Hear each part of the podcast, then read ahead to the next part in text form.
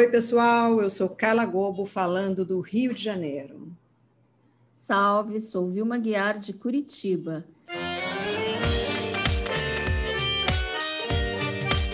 Estamos aqui em mais um episódio do Mulheres Públicas, um podcast da Escola da Política.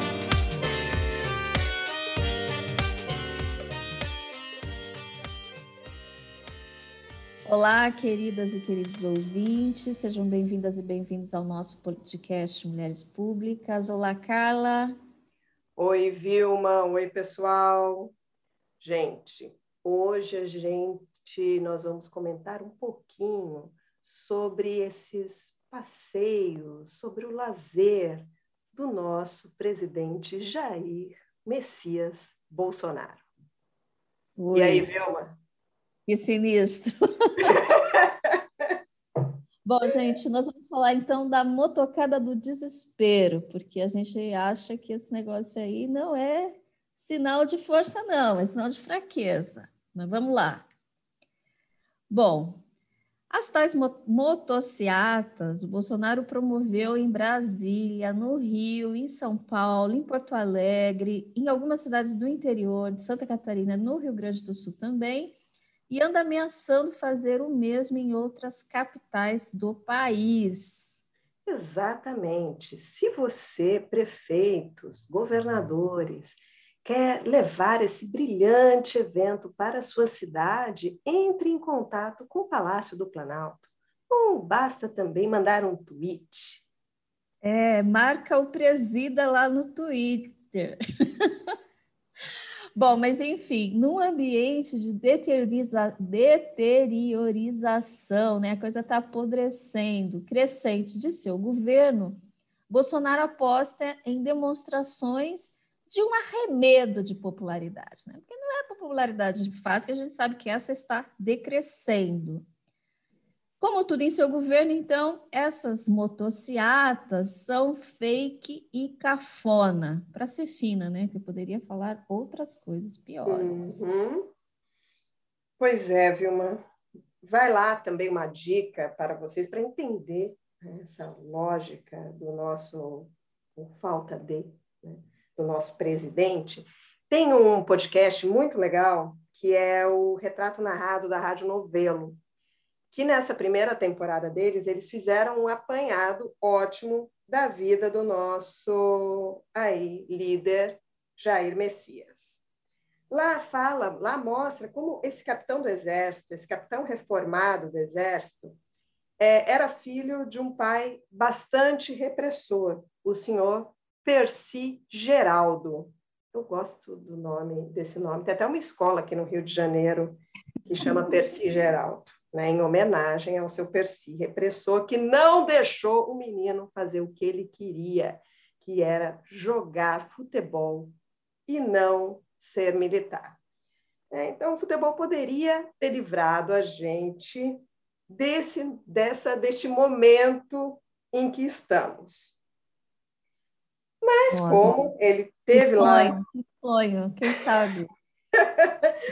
Seria um sonho, né? Poderia ter sido jogador de futebol, isso lá, ele está com 66, ele teria sido jogador há 40 anos atrás, teria tido lá naquela Copa né, de, de 82. 82. 82. É. Mas Seleção do Tele Santana. Mas isso ele tivesse conseguido e tido sucesso na carreira, né, Vilma? Mas Bom, o presidente, não sei se seria tanto. Tem esse é. Talvez ele tivesse jogando em algum time ali da região também, né? abrilhantando o futebol da, do interior de São Paulo. É um jogador de várzea, do time de várzea, já estava uhum, Do burro da Central, futebol de Taubaté, time de futebol de Taubaté. É, então, eu acho que vem a calhar o burro da Central para o nosso presidente. Então, o que ele fez? Né, aos 62 anos, agora é que ele está, depois de ter ido para a carreira militar, não ter tido sucesso na carreira militar, 30 anos no Congresso, a gente já sabe a participação dele nisso daí. O nosso, o nosso presidente tenta se consagrar para algo que eu acho que agora vai, que ele tem sucesso, ele tem habilidade, que é ser o tiozão do churrasco. Porque além de todas as barbaridades né, que ele faz, que ele fala, ele agora brincou, anda brincando de ser aí playboy, motoqueiro, ao invés de, de fato, aí trabalhar para conter a pandemia, para fazer a economia funcionar, para fazer o, o país funcionar. É. Ele avacalhou as instituições, é o seu trabalho, avacalhar as instituições, e o futebol também, porque se tem uma coisa que ele é eficiente nesse negócio de avacalhação, né? Se ele tivesse sido jogador, ao menos agora estaria aposentado e nós livres da vergonha de ter realizado essa Copa América da infâmia. Um campeonato que não deveria nem ter acontecido, ter ocorrido, porque a pandemia, a gente sabe, está presente em todos os países das Américas e em alguns deles, inclusive aqui no Brasil, está fora de controle. Aliás, né, Carlinha, graças a ela, a Copa América, agora temos a cepa América do vírus, não é isso? Uhum. Tem a, o alfabeto grego e também a cepa América. Uhum. Ainda bem que a Argentina nos livrou do vexame de ter de ver Bolsonaro entregando a taça pro Neymar. Graças, los hermanos, graças. Já pensou? E lá vamos nós para mais uma vergonha do nosso anedotário nacional. Isso, Vilma. Mas o que está nos interessando aqui não é discutir essa, essa última vergonha de perder para a Argentina no Maracanã. É discutir essa parada da testosterona decadente, ou da testosterona em declínio, ou, como maldosamente também apelidaram o evento, de motocialis. Diz pra gente o que, que é esse Cialis aí, Carla. Então, gente, Cialis é um remedinho que ajuda ao homem de meia idade a ao homem de meia idade extremamente falocentrado, né? Que é justamente para esse homem é a recuperar o ânimo, a recuperar a sua potência, né? Então usa uma palavra aí, né? Então é para é para potencializar os homens de meia idade é, que são é, falocentrados. Os que não são falocentrados não precisam aí, né, de desse remedinho. Então é por isso, mas enfim, né? Esses esses rapazes que acompanham aí o nosso presidente parece ser o caso. Né? Primeiro, a gente vai falar do seu significado aí estético, e segundo, o seu significado político, e os dois ao mesmo tempo né, aqui para vocês. Sim, porque aqui no podcast a gente chuta a bola e defende o pênalti, a gente dá o serviço completo. Para fazer outra analogia com o futebol que a gente ainda está sofrendo. Pois é. Vamos começar pensando, então, no momento político vivido por Bolsonaro. Apesar de seus 25% de aprovação ou em torno disso, que a gente sabe que é constituído basicamente pelos fanáticos que acreditam em teorias da conspiração, tipo chip, vírus chinês, terra plana, jacaré, essas coisas. Comunismo. Como esse daí é, esse é forte. É verdade, comunismo. Isso informam pelo Zap Zap e também por aqueles que não querem dar o braço a torcer de que fizeram uma grandíssima cagada apertando 17. Bolsonaro está nas cordas, né? Para continuar nas metáforas esportivas, agora a gente vai para o box. o Bolsonaro, inclusive, nunca esteve tão nas cordas, tão acuado além de acumular no currículo mais de, 3, mais de 530 mil mortes contabilizadas oficialmente né, pela Covid-19, ah, eu, eu, quase falo Covid-17, porque essa Covid aqui no Brasil tem muito dedo do Bolsonaro, mas tudo bem. Uhum. Economia patinando desde a posse, estar totalmente nas mãos do Lira e do Centrão, lembram, né, dos partidos do Centrão, o Partido Progressista, o PROS, o PSL, o DEM, né, aquela sopa de letrinhas do Centrão.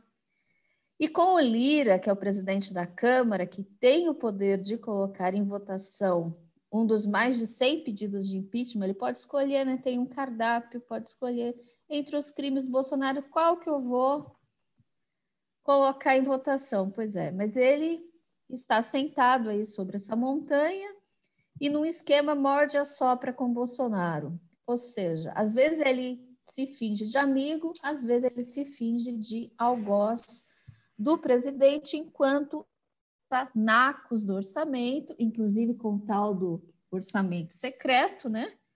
Alugando o seu apoio intermitente, né? Porque não é bom o Bolsonaro ficar muito confiante de que tem um apoio. Então, de vez em quando, é melhor dizer, espera lá, alto lá.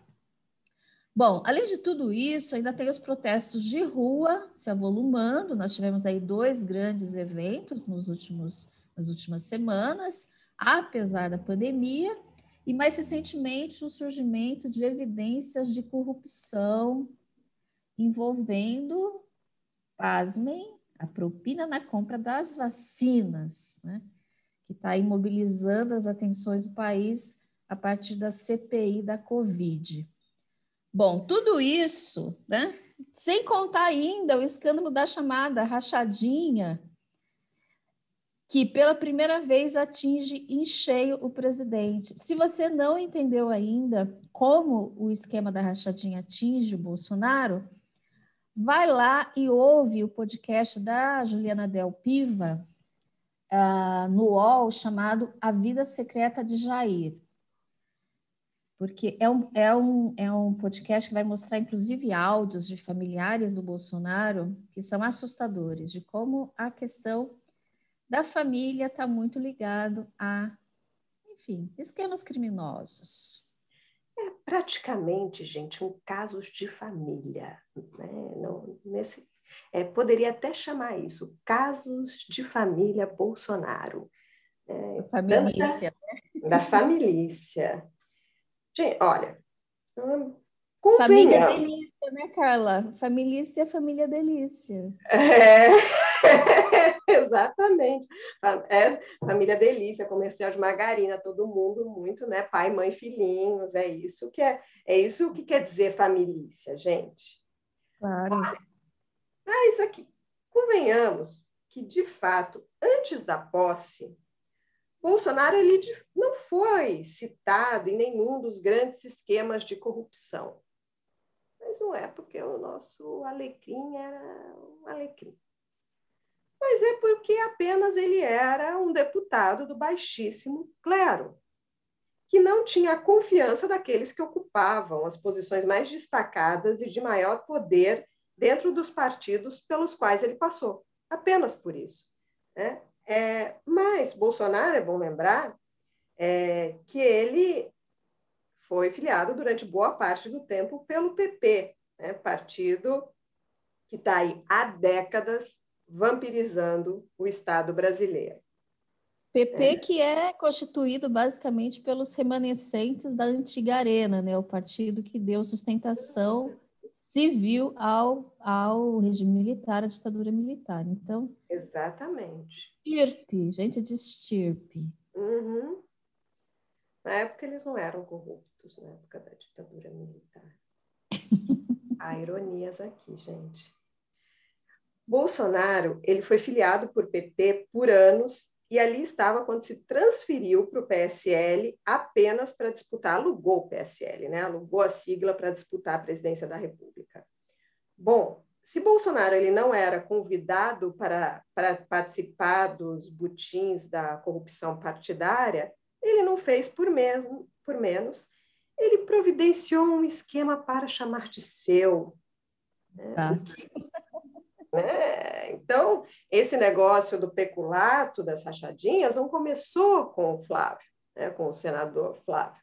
Né? Ele já barbarizava, o Bolsonaro já barbarizava, contratando funcionários com o nosso dinheiro, que ao invés de trabalharem, ganhavam uma pequena mesada para desviar o dinheiro público para as contas dos membros da família Delícia Família. Isso é, que a mídia chama carinhosamente de rachadinha, nada mais é que isso, gente. É peculato, é roubo de dinheiro público. Ou vocês acham que o patrimônio deles cresceu tanto nos últimos anos, como que esse patrimônio cresceu. Como que o Flavinho comprou aquela casa barra laboratório de exames clínicos, que eu realmente, aquela casa é um mistério para mim. Né? É má literatura, é má arquitetura, Carla. Nossa, mas é uma arquitetura realmente É, a gente já teve tempos áureos da arquitetura, né, da arquitetura modernista, aquilo lá precisa de ser nomeada aquela arquitetura, né, a arquitetura do mau gosto, a arquitetura do horrendo, é, é, ou alguma coisa, alguma coisa correlata a isso, né, porque tem que há de ter aí, né, uma é, um batizado daquela arquitetura tamanha feiura. Pois é, gente, não nos enganemos. Bolsonaro ele não apareceu nos escândalos nos últimos anos porque os seus parceiros nem confiavam nele. Aquilo, né, gente? Quem, é isso. Quem não te conhece, que te compre. Quem não te conhece. pois bem, além de tudo isso, uma certa teoria conspiratória anda rondando o palácio anda rondando o Planalto Central. Segundo essa teoria aí, militares não bolsonaristas e políticos da direita não bolsonaristas, ou seja, vamos ver quem são esses políticos da direita não bolsonarista. Eles são os arrependidos ou aqueles que estão fazendo os cálculos de ganhos e perdas de continuarem nesse barco que começa a criar água por todos os lados, e estariam esses, do, esses dois grupos estudando a possibilidade de viabilizar o impeachment do dito cujo por um ou alguns de, seu, de suas dezenas de crimes. Segundo essa teoria conspiratória, seria uma tentativa de turbinar a chamada terceira via eleitoral, já que, pelo andar da carruagem, a eleição de 22 seria ou será decidida entre Bolsonaro e Lula. E isso não agrada a rapaziada. Então, estão cogitando virar o tabuleiro, ou seja, assim como em 2018, trata-se de tirar um dos lados indesejáveis da disputa. Se não dá mais para tirar o Lula, como fizeram em 2018, vamos tirar então o Bolsonaro. Então, veja no buraco em que nos metemos, esse no qual tem lá a retroescavadeira trabalhando 24 horas por dia. A minha esperança a é que a gente vai chegue... chegar no Japão, ainda vai chegar no, no Japão com esse buraco. É essa a minha esperança, Vilma. É essa. é, que a gente chegue no Japão, de tanto que a gente cava esse buraco. Mas, Vilma, tem também uma tese que eu achei divertidíssima da Cantanhede, que eu chamaria aí de tese pós-editorial do Estadão pedindo impeachment, que saiu no domingo, e um tweet também da Cantanhede no domingo. Que também dá para chamar de tese do desespero, que seria o seguinte, viria da seguinte avaliação. Bom, parece que não vai pra, dar para tirar o Bolsonaro, porque, enfim, tem o PGR, que está ali, é muito amigo, muito parceiro, tem o Centrão que ainda não abandonou completamente o barco. Tá, tá complicado, tá complicado. Muita, muito tem mais milico, Tem os milico aqui, né? Os milicos, bem, muito bem lembrado, né? Os milicos a gente sempre precisa lembrar, porque eles estão ali em um número bastante, em número bastante expressivo. Eles então passaram de endosso ao governo a ser assim a raiz, a, a, o coração do governo. Misturar os fluidos, misturar os fluidos, não dá mais para desembarcar. Não, tá, tá muito difícil de desembarcar. é, então, é, a avaliação parece essa. Né? Já estamos meio próximo de 2022, não vai dar para tirar o Bolsonaro, mas também não dá para tirar o Lula. Né? Não dá para tirar de novo o Lula. É, então, qual é a sacada aqui? Que o Lula ceda a cabeça de chapa para alguém da massa cheirosa, alguém que tem a cara de presidente. É, a Cantanhede falou, tem um vídeo aí, coloca massa cheirosa no Google Cantanhede, que vocês vão encontrar um vídeo bastante divertido dela falando sobre isso. Pode ser qualquer um, gente. Pode ser o Dória, o Hulk, o Eduardo Leite, o Amoedo, pode até ser o juiz de Taubaté.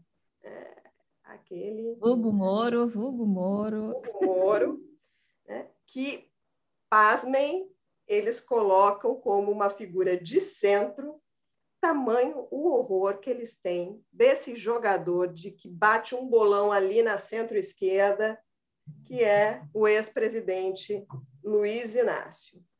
Mas, bom, gente, se o mar não tá para peixe, para a gente também não tá para eles. Pois é. No meio disso tudo, aí nas cordas, Bolsonaro resolveu fazer o quê? Ele resolveu investir os da Harley Davidson, nos tios das Kawasaki, das Hondas da vida, como seu último bastião. Antepenúltimo, talvez, porque também tem, né, como a gente lembrou agora há pouco, tem os milico, os milico propriamente dito, tem os milico da polícia e tem a milícia. Né? Tem, tem, tem essa galera aí também. Essa galera Mas... que gosta de usar as armas, né? Gosta pois é, os, os homens armados. É. Mas além dos homens armados, ele também quer os homens armados de moto. Né? Armado com as motos. Mas por que, né, gente? Pensa aqui comigo. Quem nutre simpatia por esses Hell Angels de Araque? Quem acha que esses motoqueiros são a última reserva moral da nação? Quem se identifica com esses machos de meia idade barulhentos que pensam que são sexy porque montam um cavalo mecânico, via de regra caro, além de tudo, né? Porque é só motão. Normalmente são os abastados que vão nessas motocadas aí do Bolsonaro. Então, a quem Bolsonaro se dirige quando dá esses espetáculos grotescos? É inegável que há uma identificação aí entre eles, né? Entre o Bolsonaro e os seus motoboys, motoboys da elite. Como, como diz o Bolsonaro, é uma espécie de casamento hétero entre homens, porque agora ele inventou isso, né? Homens também fazem casamento hétero.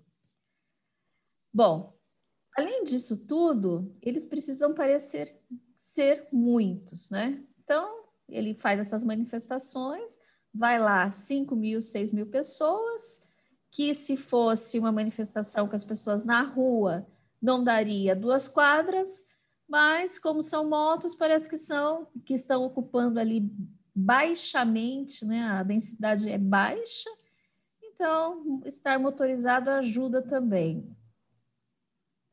Sim, Vilma. Agora pausa para o vento no cabelo, né? Sinto aí os ventos no meu cabelo para falar esse, essa parte né, de como as motocicletas elas já foram aquele símbolo de juventude, de liberdade, tipo em filmes como Easy Riders, Mad Max, tem ainda o Exterminador do Futuro, aquela coisa... Tem uma mundo... carrada de filmes, né?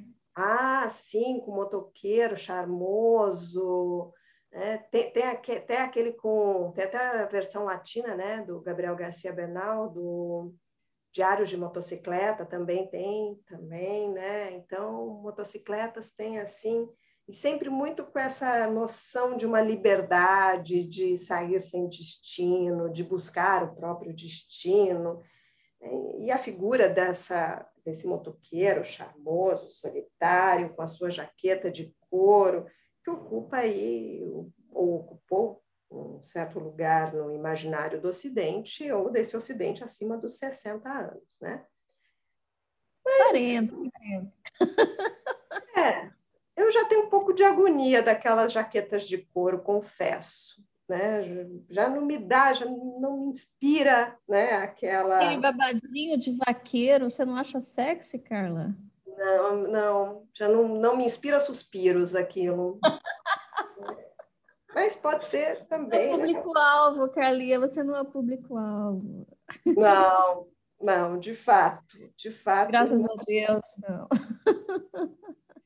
Olha, gente, mas mesmo não sendo aí o meu tipo ideal de beleza estética, Uma coisa é o James Dean, o Mel Gibson, aos vinte e poucos anos, pilotando as suas máquinas. Quase soltei um suspiro agora. É. Outra coisa é o Bolsonaro, a beleza, a sua beleza, e uma turma de gente quase careca desfilando pelas ruas brasileiras, desrespeitando lei de trânsito, os mortos pelas, pela Covid, os desempregados, os desalentados, mimetizando rituais fascistas que já eram decadentes antes de serem inventados. Pois é, o recurso a essa estética parece um apelo desesperado a um mundo que não faz mais nenhum sentido, a não ser a um grupelho hiper reduzido de pessoas, né? Essa macharada aí que vai nessas, nessas nesses eventos do Bolsonaro. Esse grupo aí tem uma noção muito peculiar de como a Carla estava mencionando ontem. A liberdade para esse grupo é a liberdade do estado de natureza hobbesiano. O Hobbes é aquele filósofo do século XVII que via os homens como lutando e é, constantemente uns, uns contra os outros, né? O, o homem é o lobo frase, do homem. É, o homem é o lobo do homem, né? Guerra de todos contra todos. Uhum. Essa liberdade aí desse estado de natureza rubesiano que essa gente acredita, essa liberdade sem limites numa sociedade que está em constante conflito, em que os outros são os seus inimigos, né, basicamente. Então, é um, uma ideia de liberdade para quem tem força, basicamente, quem tem força e tem grana. Quem não é a mãe de família, não é o jovem que está fora da escola há quase dois anos, não são as mulheres trabalhadoras. Vejam, de todos os símbolos que o Bolsonaro poderia mobilizar, ele escolheu aquele que melhor simboliza o quê? A força do dinheiro, dessa virilidade, ainda que a gente saiba que é uma virilidade Cialis, uma virilidade decadente, aquela que quer impor no grito, nos maus modos, no mau cheiro, no mau gosto, uma gentalha que quer ter a liberdade basicamente para oprimir os outros. Sim, né, Vilma, é isso. E é impressionante que quanto mais acuado o Bolsonaro está, mais ele se refugia no canto mas ele se entrincheira entre os homens brancos, héteros, ou que querem encenar essa heterossexualidade, é, de meia idade, que gostam de se tomar por garotões dos anos 60. Não são.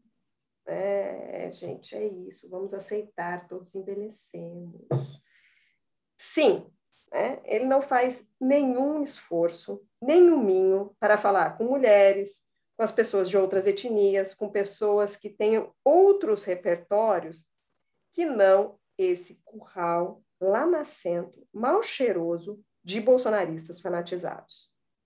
A figuração dele parece ser a mesma do menino que posa de valentão no colégio porque anda com outros mais cinco que acreditam que ele é o grande valentão e eles são os valentinhos, é, e que acreditam nessa valentia que não dura aí dois minutos.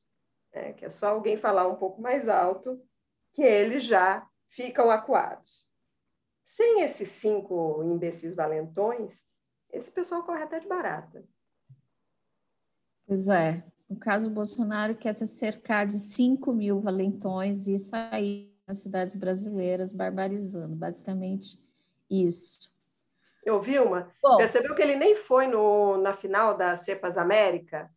Eu acho que aquilo lá foi medo de vaia, né? Porque ele tem, ele tem medo, não é, não é que nem outros presidentes que encaram aí é, um estádio cheio, né? Eu acho que ali, quando rola uma vaia, ele já fica, ele tem medo de vaia, gente. Pois é. Bom, mas até aqui a gente falou desse lado estético. Agora vamos falar do lado político. Bom, podemos dizer que o Bolsonaro nunca desceu do palanque, não lhe interessa governar de fato. Porque governar significaria assumir responsabilidades, né? Trabalhar duro, estudar vários assuntos, ficar acordado até de noite discutindo as coisas, estudando os projetos de governo, discutindo políticas públicas. E para o Bolsonaro essas coisas não interessam, né? Ele só interessa ficar ali no parquinho dele, no cercadinho, falando que vem o que lhe vem a telha, né? Ele é, não passa de um falastrão, de uma pessoa extremamente medíocre, que não tem lá em muito bom apreço o trabalho, né? Bom, para alguém assim como o Bolsonaro, a maioria ela só pode ser alcançada pela extrema polarização, que foi o que aconteceu lá na disputa de 2018. Foi a extrema polarização que o elegeu. Mas acontece que a polarização, ela mesma faz parte da disputa política e cada vez mais, né? A gente tem visto aí que em os países ou em vários países a polarização tem faz parte agora da, do jogo político. Porém, até da polarização, ou de uma certa polarização, o Bolsonaro parece ter se cansado, porque ele prefere mesmo o gueto, né? aquilo de estar no canto, entre os seus, entrincheirado, porque esse gueto é constituído por aqueles que não exigem nada dele a não ser esse vazio, esse significante vazio, como dizia Lacan, né, em que cada um preenche o que quiser. Cada um põe lá o que quiser nesse significante vazio. A aposta é manter algo em torno de 20%, 25% de apoio até a campanha, o que, em tese, lhe garantiria uh, não ser empichado, pelo menos, né? Depois, durante a campanha, eles inventam alguma coisa para tentar garantir a vitória. E é só isso. Como ele já vem fazendo com essa questão, por exemplo, do voto impresso e auditável, que não passa de uma manobra diversionista, né? Então, o que eles podem inventar lá para acirrar a polarização durante a campanha? A gente pode aqui pensar em várias manobras, a gente pode pensar numa nova tentativa de homicídio, quem sabe um profeta que vai assegurar que ele é o novo Messias, a gente não sabe, mas é muito provável que se houver uma campanha eleitoral e ele chegar lá como um candidato competitivo, vai rolar uma coisa qualquer sinistra como uma tentativa de constituir uma maioria momentânea, que é o que interessa, né? Se ganha com uma maioria momentânea ali no momento da urna. Uhum. Sim, porque até agora, né? É... E agora, sobretudo, mais do que nunca, ele precisa da vitória para fugir da punição pelos seus crimes, para garantir a impunidade para ele e para o senador Flávio, para o deputado Eduardo, para o vereador Carlos e talvez até pelo o Renan, Jair Renan, né? esse é o pior de todos, coitado, que nome. É, então, mais do que nunca, ele precisa vencer. É muito mais do que em 2018. Bolsonaro hoje precisa desesperadamente vencer. É, ele precisa desesperadamente vencer e nós precisamos desesperadamente nos livrarmos dele. E sim, gente, esse é o seu país. Ou é o nosso país?